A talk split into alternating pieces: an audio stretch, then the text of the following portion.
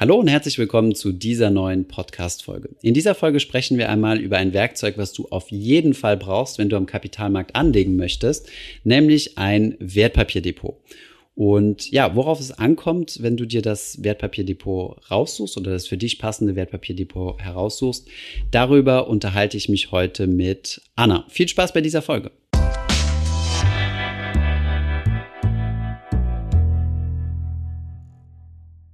Ja, steigen wir direkt ins Thema ein. Hi Anna. Hi Thomas. Also es geht um ETF-Depot, beziehungsweise erstmal vielleicht ganz kurz äh, ein Wertpapierdepot an sich. Worauf kommt es an, wenn man das richtige Depot für sich raussucht? Und zwar geht ja ohne Depot gar nichts, egal ob man in Aktien oder in ETF oder Index, andere Indexfonds anlegt. Und deshalb wollen wir euch heute dabei helfen, das richtige Depot für euch herauszufinden. Erstmal, was ist ein Depot? Kannst du das in zwei Sätzen zusammenfassen, Thomas? Also ein Depot ist ja, ähm, das kennt man ja aus, aus einem anderen Kontext im Sinne von Lager. Es, bedeutet ja auch Lager auf Französisch. Und im Endeffekt ist ein Depot nichts anderes als dort, wo deine Wertpapiere aufbewahrt werden. Soweit, so gut. Ein Alternativbegriff, der nicht komplett gleich ist, aber häufig synonym verwendet wird, ist Broker. Ähm, der Unterschied zwischen dem Depot und einem Broker ist, der Broker darf handeln, aber nicht die Wertpapiere aufbewahren, hat in der Regel keine Banklizenz, wohingegen ein Depot, eine Depotbank eine Banklizenz hat und halt die Wertpapiere für dich aufbewahren darf. Und um Geld anzulegen, brauchst du auf jeden Fall ein Depot, ähm, wo du quasi deine Wertpapiere lagern kannst. Und ja, eine der ersten Fragen, die man sich stellen muss, also wenn man, wenn man jetzt äh, sich das richtige Depot heraussucht, ist zunächst mal, was ist meine Anlagestrategie und in welche Anlageklassen will ich investieren? Genau. Denn die Anbieter, die Broker und auch Banken haben ganz unterschiedliche Ausrichtungen. Manche haben sich ja auf ETFs spezialisiert, andere haben nicht so viele ETFs im Angebot oder eben nur einen Anbieter. Und äh, deshalb wollten wir heute mal darüber sprechen, welche Kriterien wichtig sind und was man bei seiner Strategie jeweils ähm, sich anschauen sollte und wonach man aussucht. Und die Gebühren sind natürlich auch ein ganz wichtiges Thema. Ähm, da weiß ich aus persönlicher Erfahrung, dass man viel falsch machen kann. Ich habe nämlich ähm, in den ersten eineinhalb Jahren meiner Erfahrungen mit Geldanlagen sehr hohe Gebühren gezahlt. Und zwar war das ein prozentualer Anteil und je höher der Anlagebetrag. 1,75 sind es, glaube ich, ne? Also mm. derzeit bei, ähm, also für Sparpläne bei ING, ne? Warst du vorher gewesen? Ja, also ich hatte keinen Sparplan Einzelaktien stattdessen, aber ähm, das hat sich, wenn man mal einen höheren Betrag drin hat, äh, schon arg summiert und ist zu einem sehr hohen Betrag zusammengewachsen. Mhm. Ja.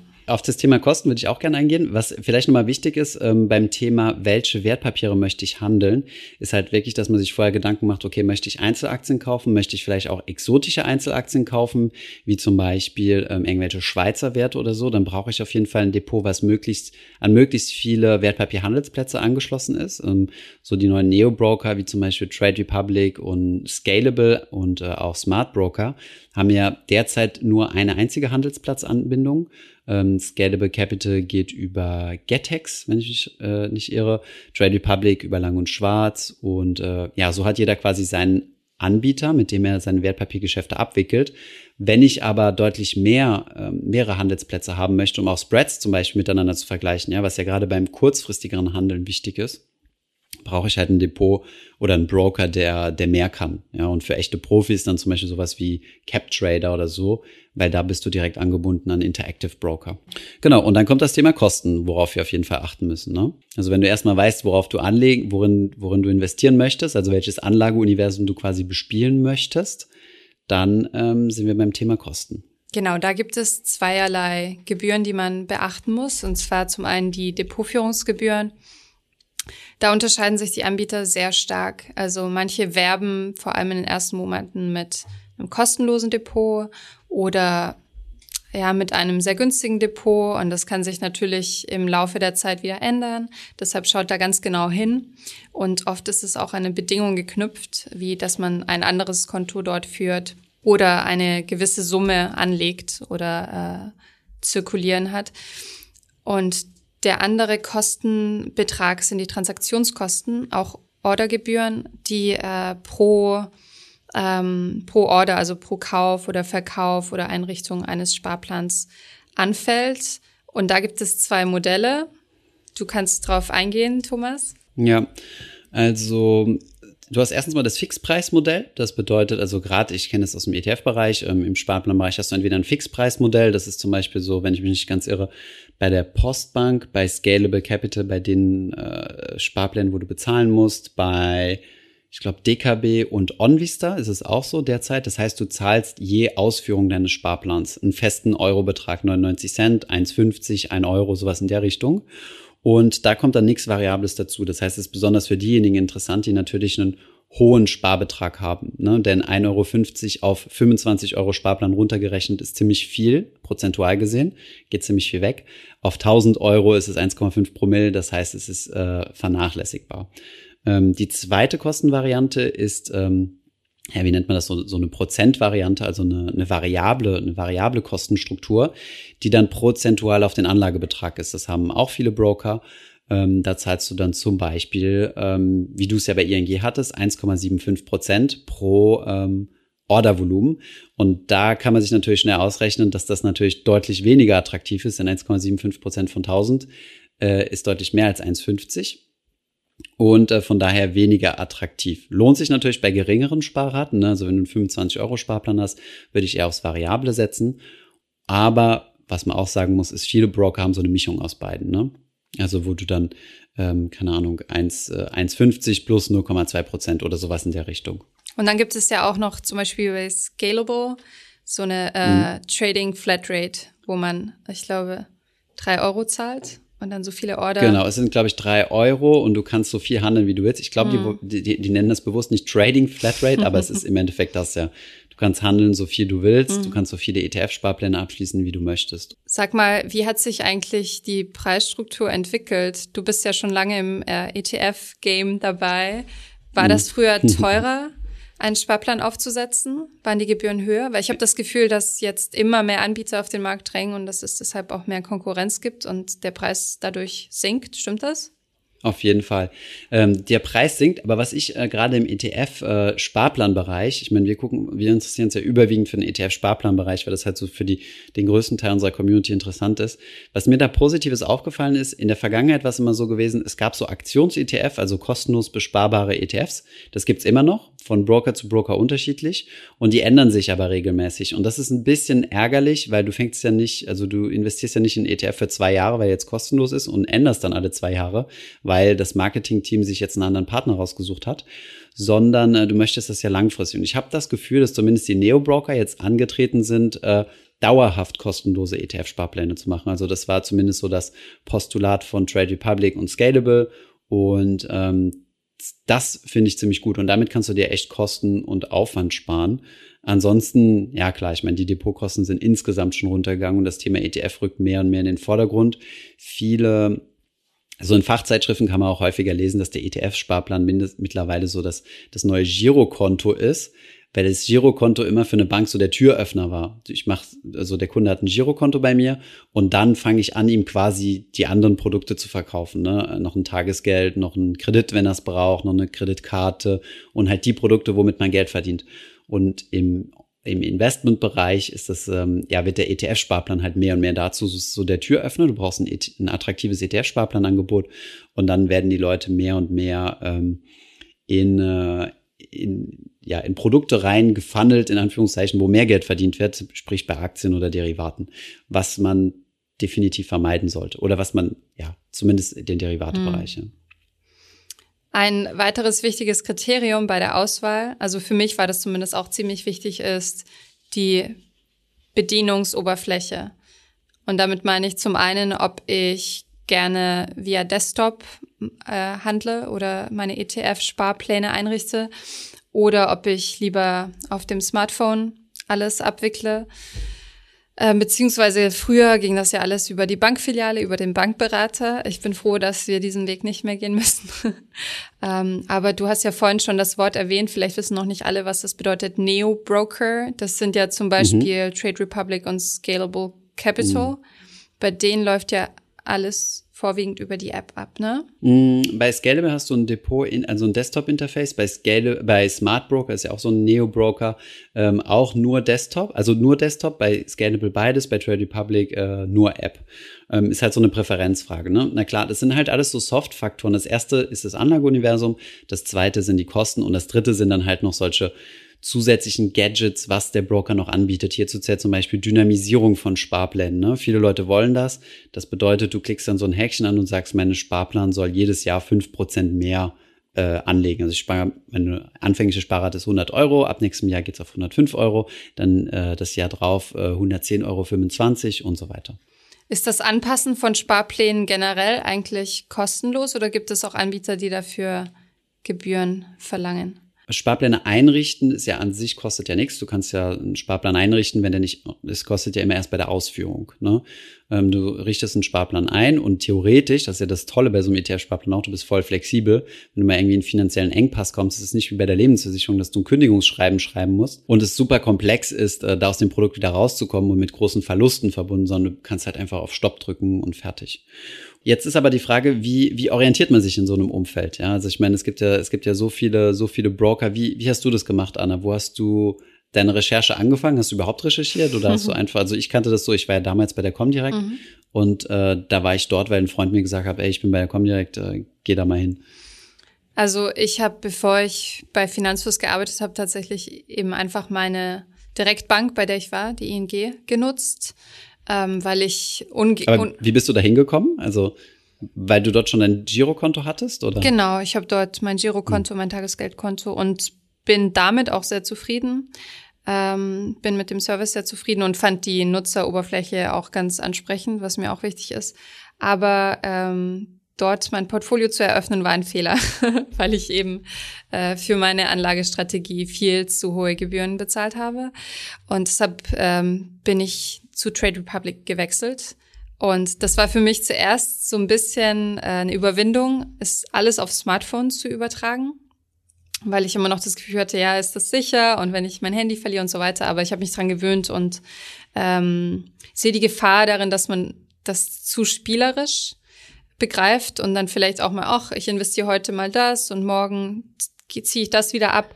Aber ich kann damit umgehen. Also ich habe, glaube ich, mittlerweile äh, genug, äh, ja, Durchhaltevermögen, um da nicht äh, verleitet zu werden. Und was nutzt du? Oh je, also ähm, stimmt, das hätte ich auch häufiger gefragt. Also, was habe ich? Ich habe ähm, ziemlich viele Depots, die ich getestet habe. Ich hatte damals in Frankreich noch ein Depot bei DeGiro. Ähm, die bieten aber gar keine ETF-Sparpläne an. Das habe ich immer per Einmalanlage gemacht, weil in Frankreich der Brokermarkt nochmal anders ist, also teurer.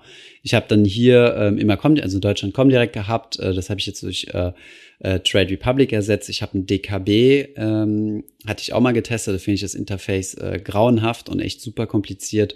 Aber es gab da einen ETF, den ich nur dort bekommen habe und teste jetzt natürlich auch Scalable, weil die halt das größte ETF-Angebot haben. Aber gut, ich meine, das muss nicht jeder so. Ah, Consors hatte ich, habe ich auch ein Depot. Und ähm, ja, das muss aber nicht jeder so machen, äh, sondern man kann sich einfach eins von denen aussuchen.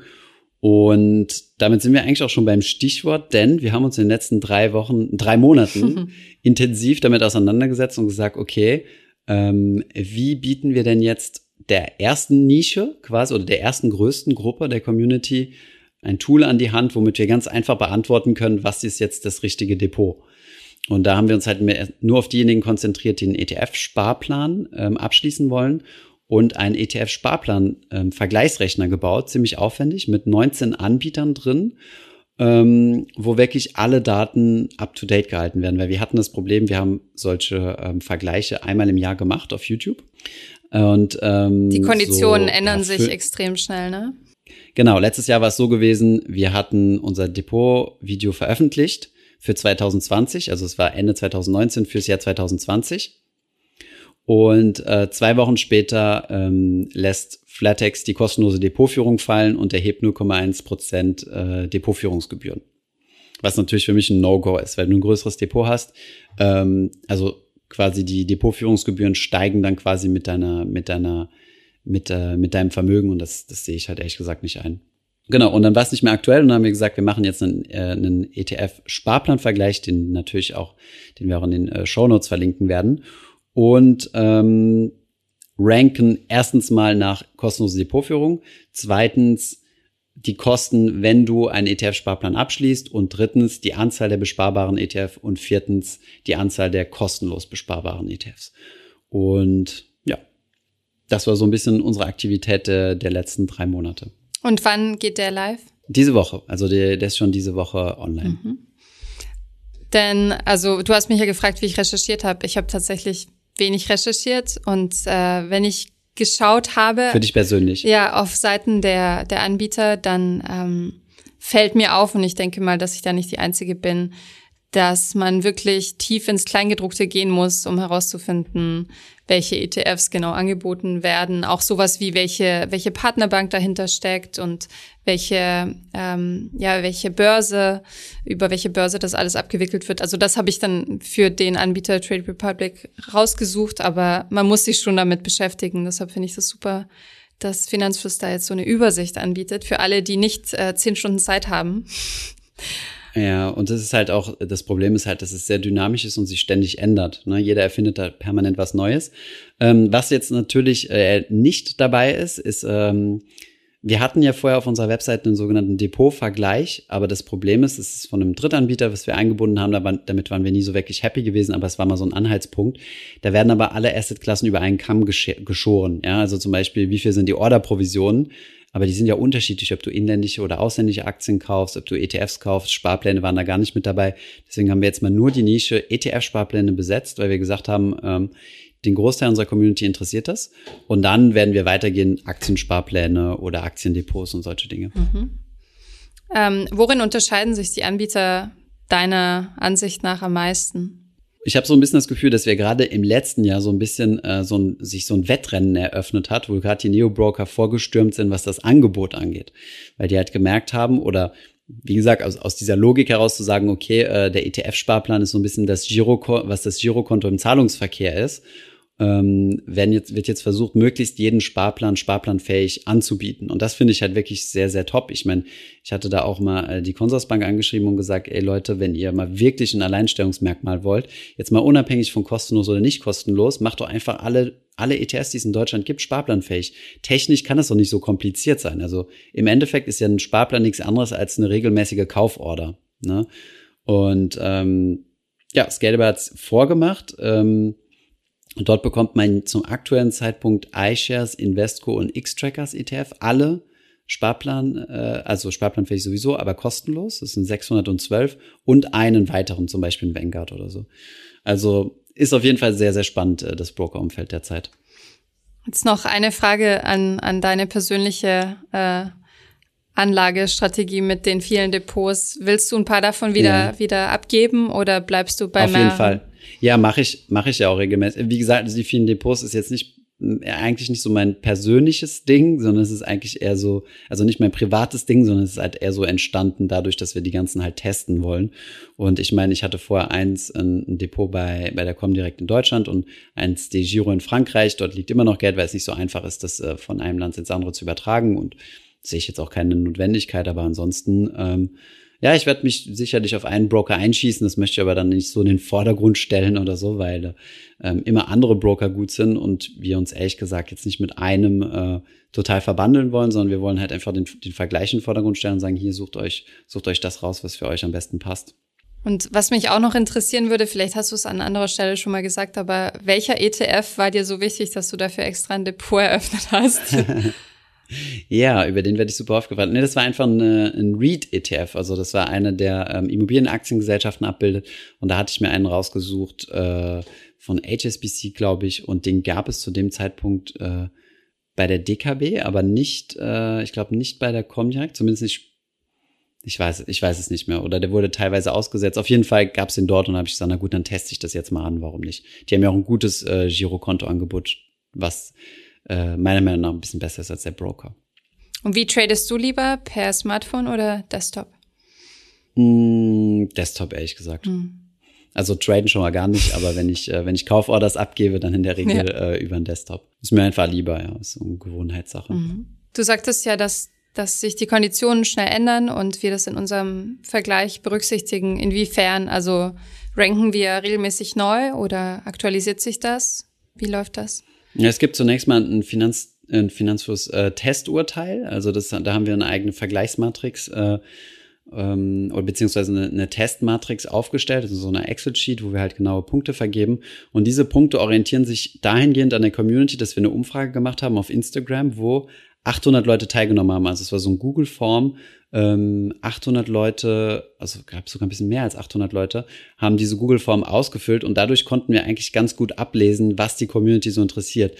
Beispielsweise ähm, ist die Mindestsparrate für die meisten Leute uninteressant und wir dachten immer, das wäre was Interessantes, weil, ähm, weil das halt so die Mindesteinstiegshürde ist, aber die meisten haben dann scheinbar doch mehr als 25 Euro oder mehr als 50 Euro und wollen dann, äh, wollen dann damit loslegen. Und darauf haben wir unseren Test aufgebaut, also wirklich mit dem Fokus, was interessiert die Community, weil es gibt ja solche Gadgets in Anführungszeichen, ne, was, äh, was vielleicht die Leute gar nicht interessiert. Und dann hat das natürlich ein weniger starkes Gewicht. Also das ist unser eigenes Testurteil. Und dann kann man dem Rechner entweder nach unserem Testurteil filtern oder nach ähm, nach günstigstem Anbieter. Also du, du kannst dann quasi deine Sparplanrate eingeben, wie viel du sparen willst, zwischen, ich glaube, geht da 25 Euro los bis 1000 und dann rechnet er dir aus, wie viel dich das bei welchem Broker kosten würde und dann wird das ge gerankt. Cool. Ich habe noch eine Frage von einer Freundin heute erhalten, die jetzt diese Woche erst ihr äh, Depot eröffnet hat mit dem Plan, einen ETF-Sparplan einzurichten.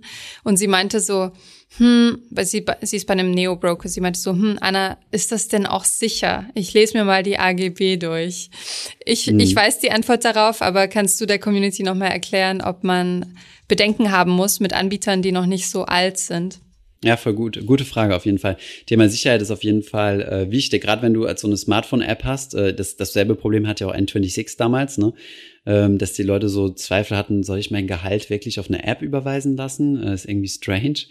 Ähm, nein, aber das Ding ist ja, du, die, also hinter den Neo-Brokern steht ja jedes Mal eine solide Bank, oder? Also bei Trade Republic ist das zum Beispiel dort, wo die Wertpapiere verwahrt werden. Trade Republic ist ja der Broker, also das heißt, der, die Depotbank ist dann in dem Fall HSBC. Bei Scalable Capital ist es die Bader Bank, auch schon uraltes Institut mit äh, ja, wo das, wo das Geld sicher ist. Und das Geld wird natürlich immer separat aufbewahrt vom eigenen ähm, Vermögen des Finanzdienstleisters, ne, ein sogenanntes ähm, Sondervermögen. Ähm, das heißt, selbst wenn die Bank pleite gehen sollte, hast du noch Anspruch auf deine Wertpapiere natürlich. Und äh, ist jetzt nicht wie, keine Ahnung, wenn du Aktien von Wirecard hast oder so. Also da hast du auf jeden Fall ähm, die Sicherheit gegeben und, und auch dahingehend, dass ich meine, gerade Privatkundengeschäft, in dem wir uns ja jetzt befinden, ne, wir sind ja alle, alle Privatanleger, ist natürlich hochgradig reglementiert von der BaFin, also der Bundesanstalt für Finanzdienstleistungsaufsicht und äh, allen möglichen anderen äh, regulatorischen äh, Institutionen. Also wenn es einen Broker oder eine Depotbank in Deutschland gibt, die ähm, hier eine Marktlizenz hat und hier operieren darf, dann, äh, dann würde ich mir da auch keine Sorgen machen. Genau, euer Geld ist sicher. Außer ihr spekuliert zu viel damit. Das ist was anderes, ja. Genau. In welche Wertpapiere man anlegt, ist wieder ein anderes Thema. Ja. Ähm, eine Frage, die uns aus der Community erreicht, ist, da sich die Konditionen ja ständig wechseln, äh, ständig ändern, äh, wie schwierig oder leicht ist es denn, sein Depot zu wechseln? Guter Punkt. Also erstens mal hast du das, ähm, das, das Glück in Deutschland ähm, äh, per Gesetz festgeschrieben zu haben, dass ein Depotwechsel kein Geld kosten darf. Das ist was anderes, wenn du zum Beispiel bei DeGiro bist, das ja ein niederländischer Broker ist, und du das ähm, dein Depot umziehen willst, musst du pro Wertpapierposition was bezahlen. Ich glaube so 10 Euro oder so. Ähm, das ist in Deutschland nicht der Fall. Ähm, Du darfst jederzeit kostenlos dein Depot wechseln. Da gibt's ein paar ähm, Fallstricke, wo man darauf achten sollte, ähm, gerade was das Thema Steuern angeht, dass der alte Broker die Zahlen richtig übermittelt. Also zum Beispiel ähm, beim, beim ETF gilt ja zum Beispiel First in, First out Prinzip. Das heißt, die ersten Anteile, die du gekauft, also angenommen, du sparst regelmäßig per Sparplan, dann werden die Anteile, die du als erstes gekauft hast, auch wieder als erstes verkauft. Das spielt halt natürlich steuerlich eine Rolle. Ne? Angenommen, der ETF ist durchweg ständig gestiegen, dann sind das natürlich die Anteile, die den höchsten, ähm, die höchste Kurssteigerung hingelegt haben. Und die Anteile, die du als letztes gekauft hast, die geringste Kurssteigerung. Ne? Deswegen gibt es dieses First-in, First-out-Prinzip. Und deswegen ist es auch wichtig, auch was Verluste angeht übrigens, ja, dass Verlustverrechnungstöpfe äh, richtig übermittelt werden vom einen Broker zum anderen. Also da sollte man aufpassen. Man sollte jetzt nicht alle zwei Wochen äh, den Anbieter wechseln. Ehrlich gesagt, auch alle, die irgendwie online aktiv sind, sind gute Anbieter. Ja, ich meine, ähm, wenn du ein Buy-and-Hold-Investorin bist, ähm, dann kannst du auch dein Depot bei ING eröffnen. Ist zwar ein bisschen teurer, aber es kostet dich dann halt ein, zwei Cappuccino mehr, dein, dein Trade, aber es ist nicht ein Einfamilienhaus oder sowas. Weißt du, was ja. ich meine? Ja, klar. Wenn du natürlich aktiv handelst, spielen die Kosten deutlich mehr rein. Und ähm, ja, Depot wechseln geht, super easy. Sollte man auch machen, wenn, äh, wenn du, wenn, wenn die Kosten dir aus dem Ruder laufen. Aber ja, erzähl uns doch mal von deinem. Du, du hast doch vor kurzem dein Depot gewechselt. Wie, wie lief das ab? Naja, ich hatte ja vorhin erzählt, dass ich von der ING vor einigen Monaten, also vor ungefähr einem halben Jahr, zu Trade Republic gewechselt bin, aber habe eine Station ausgelassen. Ich war davor äh, kurz bei Scalable Capital. Allerdings ähm, hat es mir da zu lange gedauert mit der Depotübertragung und deshalb bin ich zur Konkurrenz gewechselt. Und genau der Grund. Was heißt so lang? Es ging in dem Moment noch nicht, weil die zu frisch auf dem Markt ja, genau. waren. Die war, das war aber auch erst gerade zum Start. Ne? Da, waren, genau. da waren wir im Büro alle so ein bisschen gehypt. So, mhm. wow, krasses Angebot. Und äh, ja, dann war halt so der Hintergrund noch nicht entwickelt genug, ja. Genau. Das haben sie, glaube ich, mittlerweile behoben, hoffe ich. Aber ähm, genau, ich äh, bin eigentlich nur mit dem ja, mit dem Wunsch gewechselt, dass ich eben meine Aktien mitnehmen kann, weil ich nicht von null anfangen wollte und nicht so viel äh, Cash Flow hatte, dass ich alles neu investieren wollte. Wie lange hat es gedauert und wie administrativ aufwendig war das? Also mit Trade Republic war es dann echt schnell. Ich habe äh, mich angemeldet, habe die Videoidentifikation auch per App gemacht und ich glaube, Innerhalb von vier Tagen hatte ich dann schon mein Geld auf dem Referenzkonto, weil man muss ja erstmal Geld von seinem Tagesgeldkonto mhm. aufs Referenzkonto des Brokers mhm. einzahlen und das ging echt fix. Also da war aber, ich happy. Aber die Wertpapiere hat länger gedauert, sehr wahrscheinlich, ne? Aber auch nicht so lang. Also ich äh, okay. habe da direkt eine PDF äh, bekommen, die ich per E-Mail an meinen alten Anbieter geschickt habe und ich glaube, das war auch eine Woche oder so. Hm, genau. Ja. Da kümmert sich übrigens, genau, das stimmt. Also der neue Broker kümmert sich um den Umzug, mhm. ist auch wichtig zu wissen. Also beim neuen Broker bekommt ihr das Formular, um quasi ähm, die, äh, die Wertpapiere mit zu übertragen. Genau. Also ja. das ging recht unkompliziert in meinem Fall. Sehr gut. Dann vielleicht noch abschließend ein Wort zum Depot. Ähm, was ich häufig merke, ist, dass Leute ähm, irgendwie ins, vom Handeln abgehalten werden, weil sie zwei Themen besonders ähm, ausbremsen oder vor denen sie unnötigerweise viel Angst haben. Erstens Thema ist das Thema Steuern. Interessanterweise, wenn du aber ein, Depot, ein deutsches Depot hast, da brauchst du dir um das Thema Steuern keine Gedanken zunächst mal zu machen, denn dein Depot, äh, dein Depotanbieter oder dein Broker führt das automatisch die Steuern für dich ab. Du musst nur einen Freistellungsauftrag setzen, bestellen. Zweitens, ähm, die Wahl des richtigen Depots.